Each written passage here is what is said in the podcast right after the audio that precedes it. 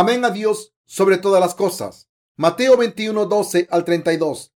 Y entró Jesús en el templo de Dios y echó fuera a todos los que vendían y compraban en el templo y volcó las mesas de los cambistas y las sillas de los que vendían palomas y les dijo, escrito está, mi casa, casa de oración será llamada. Mas vosotros la habéis hecho cueva de ladrones y vinieron a él en el templo ciegos y cojos y los sanó. Pero los principales sacerdotes y los escribas, viendo las maravillas que hacía y a los muchachos aclamando en el templo y diciendo, Osana al hijo de David, se indignaron y le dijeron, ¿oye lo que estos dicen? Y Jesús les dijo, sí, nunca leíste de la boca de los niños y de los que maman, perfeccionaste la alabanza y dejadlos. Salió fuera de la ciudad a Betania y posó allí por la mañana. Volviendo a la ciudad, tuvo hambre y viendo una higuera cerca del camino, vino a ella y no halló nada en ella sino hojas solamente y le dijo, nunca jamás nazca de ti fruto. Y luego se secó la higuera. Viendo esto, los discípulos decían, maravillados, ¿cómo es que se secó enseguida la higuera? Respondiendo Jesús les dijo, de cierto os digo que si tuvierais fe y no dudareis, no solo haréis esto de la higuera, sino que si a este monte dijeres, quítate y échate en el mar, será hecho, y todo lo que pidieres en oración, creyendo, lo recibiréis. Cuando vino al templo, los principales sacerdotes y los ancianos del pueblo se acercaron a él mientras enseñaba y le dijeron, ¿con qué autoridad haces estas cosas? ¿Y quién te dio esta autoridad? Respondiendo Jesús les dijo, yo también os haré una pregunta y si me la contestáis, también os diré con qué autoridad hago estas cosas. El bautismo de Juan, ¿de dónde era? ¿Del cielo o de los hombres? Ellos entonces discutían entre sí diciendo, si decimos del cielo, nos dirá, ¿por qué pues no la creísteis? Y si decimos de los hombres, tememos al pueblo, porque todos tienen a Juan por profeta. Y respondiendo a Jesús, dijeron, no sabemos. Y él también les dijo, tampoco yo os digo con qué autoridad hago estas cosas. Pero, ¿qué os parece? Un hombre tenía dos hijos y acercándose al primero, le dijo, Hijo, ve hoy a trabajar en mi viña. Respondiendo él, dijo, No quiero. Pero después arrepentido fue y acercándose al otro, le dijo de la misma manera y respondiendo él, dijo, Sí, Señor, voy. Y no fue. ¿Cuál de los dos hizo la voluntad de su padre? Dijeron ellos, el primero. Jesús les dijo, de cierto digo que los publicanos y las rameras van delante de vosotros al reino de Dios, porque vino a vosotros Juan en camino de justicia y no le creísteis, pero los publicanos y las rameras le creyeron y vosotros, viendo esto, no os arrepentís después para creerle. Sé que una persona debe amar y servir al Señor mientras viva en este mundo. ¿Dónde debe tener su corazón puesto la gente? La gente debe poner sus corazones en el Señor mientras la gente vive en este mundo. No puede evitar vivir entre seres humanos. Los seres humanos somos animales sociales. Como somos criaturas, vivimos en un mundo creado por Dios. Pero, ¿cuál es la manera de vivir correcta? Debemos saberlo y debemos vivir según nuestras creencias. ¿No cree la gente que está bien amar a Dios y a las personas? Sin embargo, esta es una idea humana y no de Dios. Dios nos dice que solo debemos amarle a Él.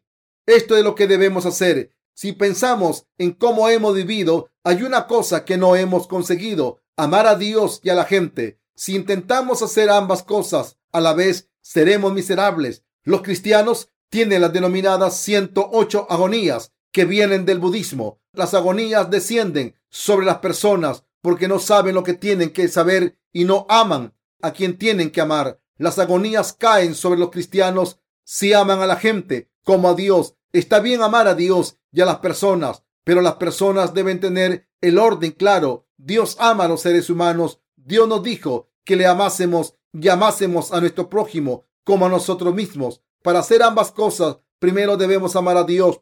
Debemos amar solo a Dios. La verdad es que solo cuando hacemos esto podemos amar al prójimo.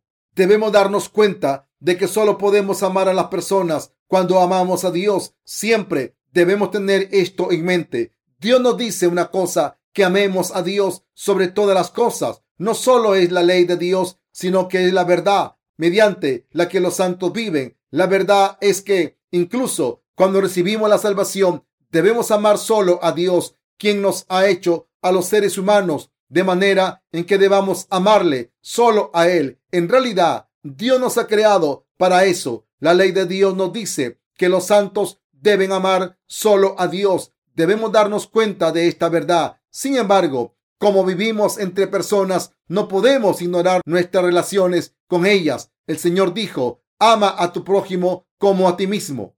Así que, ¿cómo no amar a la gente? Queridos hermanos, si amamos a Dios, también podremos amar a las personas, pero si intentamos amar a los dos a la vez, no podremos amar a ninguno. Hay un proverbio que dice, la avaricia rompe el saco. Intentar amar a todo el mundo hace que no podamos amar a nadie. Esto es igual cuando amamos a Dios. El proverbio es una historia exagerada, pero es la verdad. En el pasaje de las escrituras de hoy aparece un caso similar y podemos aplicarlo a nuestras vidas. Si esta parte no está clara en nuestras vidas de fe, si esta ley no se cumple y si no nos damos cuenta de esta verdad, nuestra fe se degradará y solo agonizaremos. Es lógico decir que la vida de fe no se disfrutará si solo hay agonía. ¿No es así para los que encuentran difícil vivir con fe?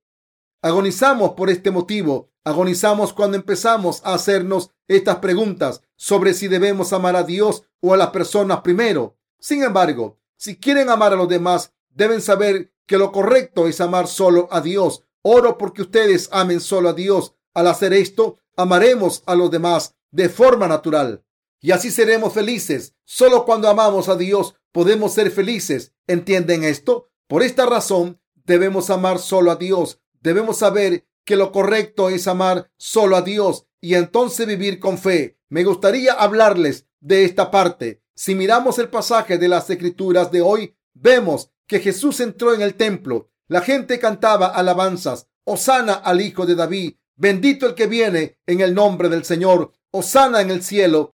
Mateo 21:9. Jesús entró en la ciudad de Jerusalén sentado en un asno. Expulsó a todos los que compraban y vendían en el templo y tiró las mesas de los mercaderes. Entonces les dijo, mi casa, casa de oración será llamada, mas vosotros la habéis hecho cueva de ladrones. Mateo 21 del 12 al 13. Jesús entró en el templo de Dios y arrojó a los mercaderes. Jesús tiró todas sus mesas y asientos y expulsó a los animales. Después de esto, la gente salió corriendo. En este pasaje podemos ver que Jesús solo amaba a Dios Padre. Él dijo, mi casa es una casa de oración. La gente que cree en Dios debe amarle solo a Él. Solo entonces Dios les dará todo lo que necesiten. Esta es la manera de recibir las bendiciones. Pero la gente estaba sacando provecho del templo. Vendía palomas y ovejas dentro del templo, mientras que decía creer en Dios. Esta gente estaba ganando dinero mediante el nombre de Dios. ¿Cómo puede la gente buscar solo su beneficio mientras dice creer en Dios? Por supuesto que amarían a Dios, pero se amaban antes a sí mismo. Con esto no quiero decir que no deban amarse a sí mismo y a otras personas, sino que cuando amamos solo a Dios, podremos amar a las personas también. Cuando Jesús entró en el templo, echó a todos los mercaderes, curó a los ciegos y a los cojos y recibió alabanza de los niños pequeños. Entonces salió de la ciudad y se quedó en Betania, fuera de la ciudad. Cuando el Señor vio una higuera con hojas muy verdes, la maldijo. Se acercó a él pensando que tenía buenos frutos, pero vio que no tenía ningún fruto y que solo tenía hojas bonitas. Y por eso dijo que no crezca ningún fruto de este árbol nunca. ¿Qué no dice todo esto? Si los que dicen que aman a Dios le siguen solo a Él, darán frutos. Pero el pasaje nos dice que Dios maldijo a la gente religiosa que no da fruto porque aman a la gente en vez de a Dios. Si la gente solo amase a Dios, recibiría todas las bendiciones de Dios y daría muchos frutos. También amaría a los demás dentro de la ley establecida por Dios. Pero la gente no lo hace así. Estas palabras también van dirigidas a nosotros. Nosotros los nacidos de nuevo debemos seguir solo a Dios. Esto significa que debemos amar solo a Dios. Solo entonces, a través de nosotros, Dios salva a los que están a nuestro alrededor y les bendice. Nadie puede servir a dos amos. Si intentamos servir a las personas y a Dios a la vez, surge un conflicto en nuestros corazones. Dios nos ama a los seres humanos y sabemos que es bueno amar a los demás. Pero Dios nos dice que le amemos a Él solamente. La verdad es que solo entonces podemos amar a los demás. Solo cuando amamos a Dios y escogemos a Dios como nuestra primera prioridad. Él nos da todo lo demás. Esta es la ley de Dios. Por todas las escrituras han visto al pueblo de Israel ganando riquezas y teniendo la paz cuando seguía solo a Jehová Dios y cuando cumplía la ley de Dios. Pero, ¿qué les ocurrió cuando empezaron a amar a la gente y servir a ídolos mientras decían amar a Dios? Que se arruinaron. Debemos recibir sabiduría de esta lección. Debemos creer en lo que Dios nos dice y debemos amarle solo a Él. Para recibir las bendiciones de Dios, tengo la responsabilidad de contarles esta verdad. Ya la entiendan o no, si no les guío correctamente, sus corazones se perderán por no haber recibido la instrucción necesaria y serán malditos por el Señor. Si esto ocurre, será culpa mía. Así que debo enseñarles correctamente, incluso con palabras. Ustedes deben entender esto correctamente. Aunque sus obras sean insuficientes, deben seguir viviendo, entendiendo la palabra y creyendo en ella. Es fácil recibir la remisión de los pecados. Quien se niegue a sí mismo y acepte la palabra podrá recibir la remisión de los pecados. Dios ha borrado los pecados de la gente y cualquiera puede recibir la remisión de los pecados. Sin embargo, los que reciben las bendiciones de Dios son los que creen que es justo amar solo a Dios. Solo los que conocen a Dios correctamente y le aman pueden recibir las bendiciones en espíritu y en cuerpo mientras viven en el mundo. ¿Por qué maldijo Jesús la higuera? Al ver que no daba fruto, la maldijo. ¿Por qué no había ningún fruto en la higuera? ¿Dónde hay higueras que no dan frutos? Las higueras crecen en regiones de clima templado. Por eso hay muchas higueras en Japón donde el clima es más caliente que en Corea. Por cierto, ¿por qué no dio frutos esta higuera? ¿Dónde estaba esta higuera? Estaba en Israel, donde crecen bien las higueras por la intervención divina de Dios, la higuera no dio frutos. Sus hojas grandes dan mucha sombra. Jesús se acercó a la higuera, pero no había frutos, así que la maldijo para que nunca diera frutos. Si solo miramos el exterior, una persona que solo ama a Dios puede que tenga defectos, pero su espíritu y su carne reciben bendiciones. Los que saben que amar solo a Dios es lo correcto, aunque cometan errores, reciben abundantes bendiciones de Dios. La gente que sirve a Dios solo siempre recibe bendiciones. Un hombre que solo tiene a Dios en su corazón, un hombre que conoce a Dios y le ama y le sigue ante todo en este mundo, recibe bendiciones. Aunque se caiga en un agujero mientras camina, todo lo que hace sale bien. Sin embargo, si amamos tanto a Dios como a la gente, con estos dos objetos de nuestro amor al mismo nivel, no habrá ningún fruto de fe. Por eso, solo se verán hojas verdes. Para convertirnos en higueras benditas, debemos amar solo a Dios. Debemos darnos cuenta de que amar solo a Dios es lo correcto. El que los santos reciban las bendiciones es muy simple. Recibir la remisión de los pecados es fácil, pero recibir las bendiciones también. Si alguien amase solo a Dios y obedeciese solo a Dios, esa persona recibirá bendiciones. Cuando una persona recibe bendiciones, se puede observar si puede decir, esa persona está recibiendo bendiciones de Dios. Sin embargo, hay personas que dicen, somos seres humanos, así que debemos hacer esto pensando que saben más que Dios y llaman a las personas más que Él. Pero esto tiene que ver con la condición humana débil. Después de recibir la remisión de los pecados, debemos amar solo a Dios. ¿Lo entienden? Debemos amar a Dios en primer lugar y después podemos amar otras cosas. Amar a la gente está bien, pero no debemos amar a la gente y a Dios de la misma manera. Debemos amar a Dios sobre todas las cosas y después debemos amar a las personas. Debemos establecer nuestras prioridades. Esta parte debe estar bien definida en nuestros corazones. Solo entonces podremos dar fruto en nuestras vidas y recibir bendiciones pero muchas personas se equivocan después de recibir la salvación.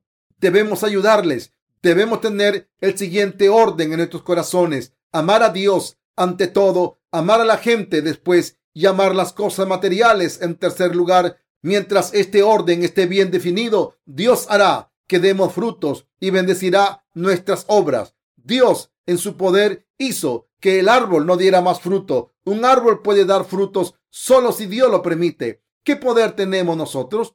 Debemos entender esta verdad claramente y debemos mantenernos firmes en la fe. Si esto no está claro en nuestros corazones, aunque hayamos recibido la salvación gratuitamente al decir aleluya, puede que amemos a Dios y a los hombres de la misma manera. Por eso nuestros corazones están mal. Parece que tenemos que amar demasiadas cosas. Queridos hermanos, diferencien bien el amor por Dios y por la gente. Oro porque sepan que es correcto amar a Dios. Oro porque sepan que es correcto tener esta fe. Es importante tener nuestros pensamientos en orden de esta manera y tener la fe correcta en nuestros corazones. Al hacer esto, podremos amar a las personas en segundo lugar. Si amásemos a Dios en primer lugar y a las personas en segundo lugar, Dios nos lo dará todo. Dios, el Dios del orden, el Dios todopoderoso, guiará a esa persona, dará frutos a través de esa persona y entregará su gracia a través de todo lo que haga esa persona. Asimismo, hará que el alma de esa persona prospere, hará que esa persona prospere en todo y que tenga salud. Tercera de Juan 1.2. Esto debe estar dentro de los corazones de los santos. Aunque nuestras obras sean imperfectas, no debemos desfallecer como seres humanos. Siempre somos insuficientes. Así que, en vez de estar atados por nuestras imperfecciones, debemos seguir viviendo con nuestras prioridades bien establecidas sobre a quien amar ante todo. ¿Lo entienden? Es correcto amar a Dios ante todo. Es correcto amar a las personas en segundo lugar. Es correcto amar las cosas materiales en tercer lugar. No estoy diciendo que no tengan que amar nada más que a Dios. El problema es que la prioridad de su amor es incorrecta. Pero si sus prioridades están en buen lugar, no hay problema. Vamos a echar un vistazo al pasaje de las escrituras, empezando por el versículo 23. Cuando vino al templo, los principales sacerdotes y los ancianos del pueblo se acercaron a él mientras enseñaba y le dijeron, ¿con qué autoridad haces estas cosas? ¿Y quién te dio esta autoridad? Respondiendo Jesús les dijo, yo también os haré una pregunta, y si me la contestáis, también yo os diré con qué autoridad hago estas cosas. El bautismo de Juan. ¿De dónde era? ¿Del cielo o de los hombres?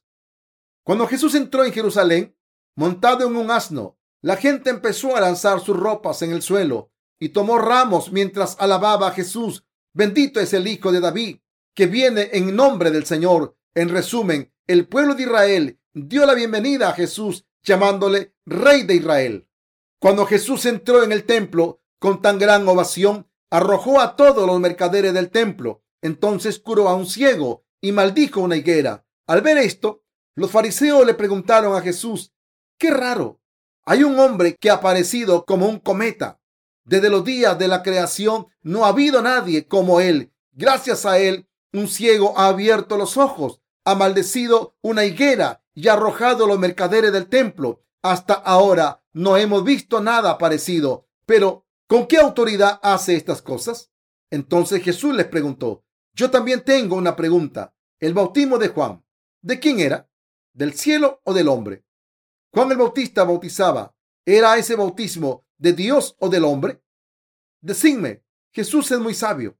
La gente de aquel entonces reconocía a Juan el Bautista como profeta. Durante 400 años, desde el fin del Antiguo Testamento hasta el principio del Nuevo Testamento, no hubo ningún siervo de Dios en Israel la historia de este periodo está entre los dos testamentos. Durante estos 400 años no hubo ningún profeta o siervo de Dios. Todo el mundo estaba corrupto. Pero Juan el Bautista, vestido con piel de camello, gritó en el desierto, arrepentíos, raza de víboras, venid aquí y sé bautizados. Pronto Jesucristo el Hijo de Dios cargará con vuestros pecados. De esta forma, arrepentíos y cree en el Evangelio recibí la salvación al creer en Jesucristo. Muchas personas de Israel que habían escuchado este grito volvieron sus corazones hacia Dios y al volver a Dios creyeron en Jesucristo y fueron salvadas mediante su bautismo. Por eso los fariseos no pudieron contestar a la pregunta de Jesús, no pudieron dar una contestación porque sabían que Juan el Bautista era un profeta. Esta gente decía que amaba a Dios, pero como amaba a Dios y a las personas a la vez, no podían decir que Juan el Bautista venía de Dios. Era la voluntad de Dios que Juan el Bautista viniese a este mundo. Era Elías a quien Dios había prometido enviar. Y era un profeta de Dios, así como el último sumo sacerdote que completó la obra justa junto con Jesús al bautizarle. Así le daba a la gente el bautismo del arrepentimiento y también bautizó a Jesús. El bautismo que le dio a Jesús era el bautismo de la justicia. Él era el sumo sacerdote descendiente de Aarón. Estaba claro, pero los fariseos no querían contestar a la pregunta de Jesús. ¿El bautismo de Juan de dónde venía? ¿Del cielo o de los hombres? Como ya les he dicho, no pudieron contestar porque su amor por las personas era como su amor por Dios. Así que, aunque los fariseos sabían que Juan el Bautista era un hombre de Dios y siervo suyo, y que la obra de Juan era la obra de Dios, no podían decir la verdad porque estarían traicionando a la gente. Esto se debe a que amaban a la gente más que a Dios. Nosotros somos como ellos. Este problema también lo tenemos nosotros. Tenemos amor por la gente y amor por Dios.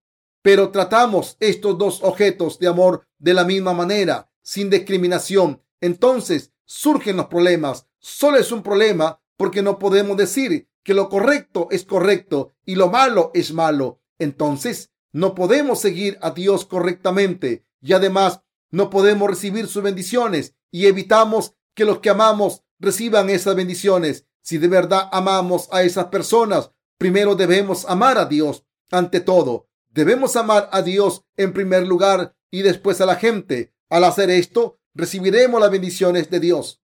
Refiriéndose al bautismo de Juan el Bautista, el jefe de los sacerdotes y los ancianos del pueblo contestaron a Jesús por miedo a la multitud. No lo sabemos. Entonces Jesús dijo, yo tampoco diré con qué autoridad hago estas cosas. ¿No es Jesús el Hijo de Dios? ¿No es también Dios? Es el Hijo de Dios y Dios mismo. En el Evangelio de Juan 1.1 está escrito, en el principio era el verbo y el verbo era con Dios y el verbo era Dios. En el principio, cuando Dios creó los cielos y la tierra y todo lo que hay en el universo, lo creó con la palabra la palabra dijo que haya luz y hubo luz, como dice Juan 1.1. La palabra se refiere a Jesús. Nos dice que Jesucristo, el Creador, ha existido desde que Dios creó el cielo y la tierra al principio. La palabra Cristo significa el ungido. Daniel 9:25. ¿Quién es el rey? ¿Quién es el creador? El rey, el creador y el salvador es Jesucristo. Es nuestro Dios salvador. En otras palabras, es Dios quien vino al mundo como Salvador. Hemos recibido la salvación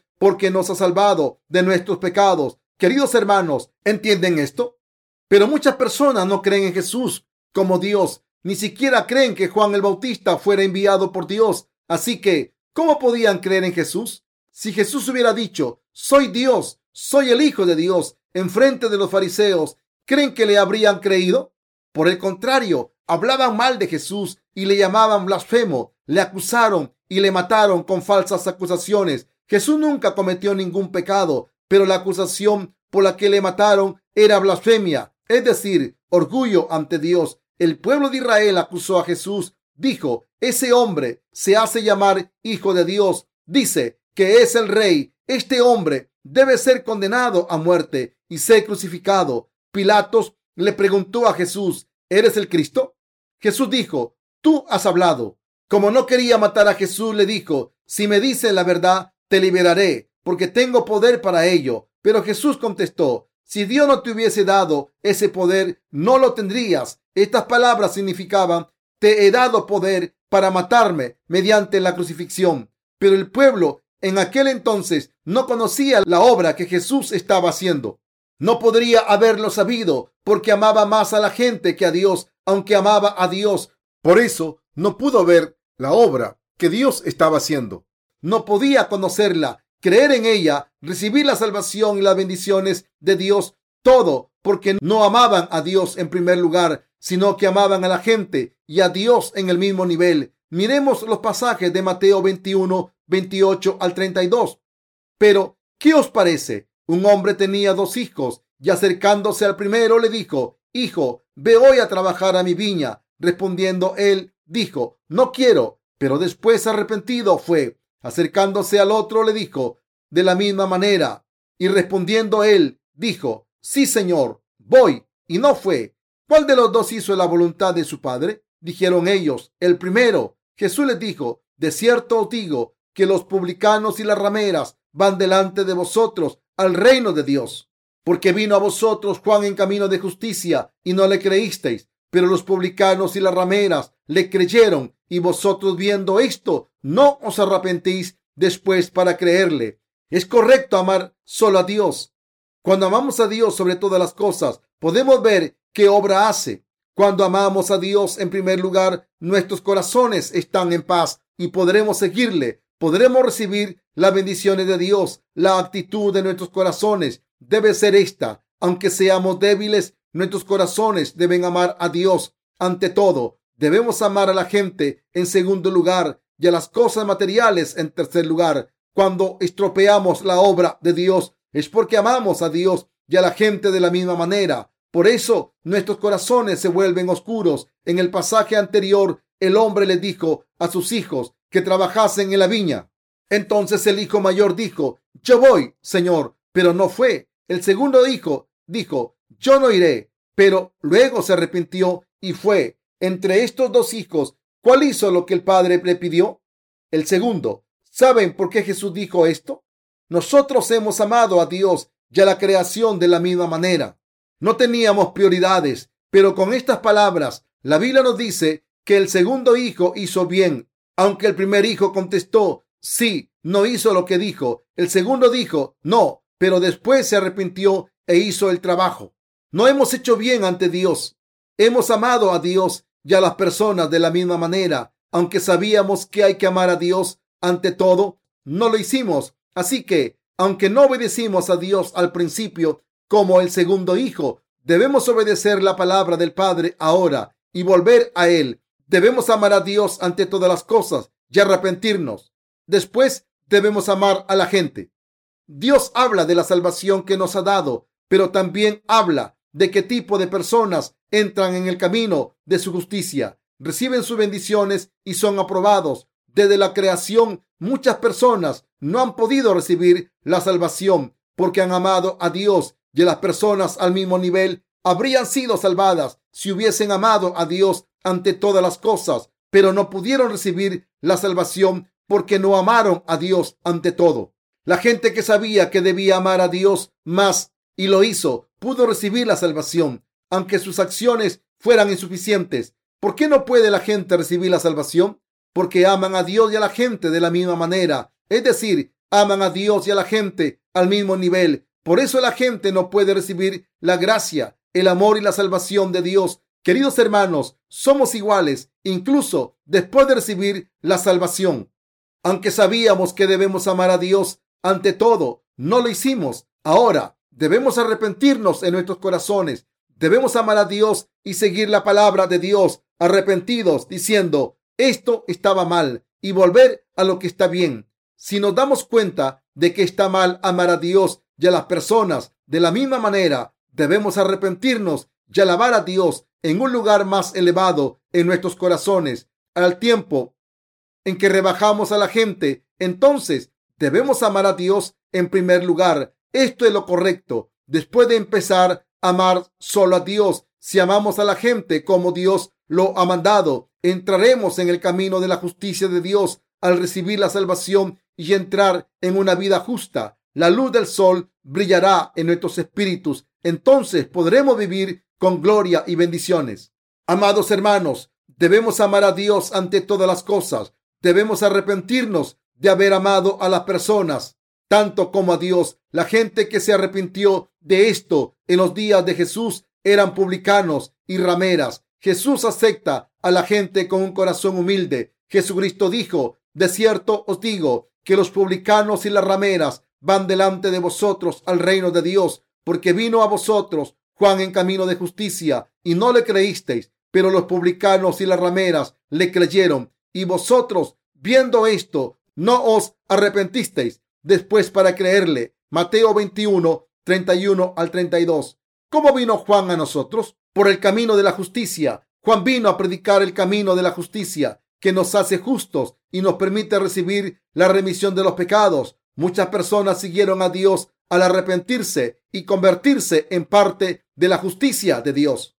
Sin embargo, los fariseos no creyeron en lo que está escrito, porque vino a vosotros Juan en camino de justicia y no le creísteis, pero los publicanos y las rameras le creyeron y vosotros, viendo esto, no os arrepentisteis después para creerle. Mateo 21 al 32. ¿Por qué no le creyeron los fariseos hasta el final?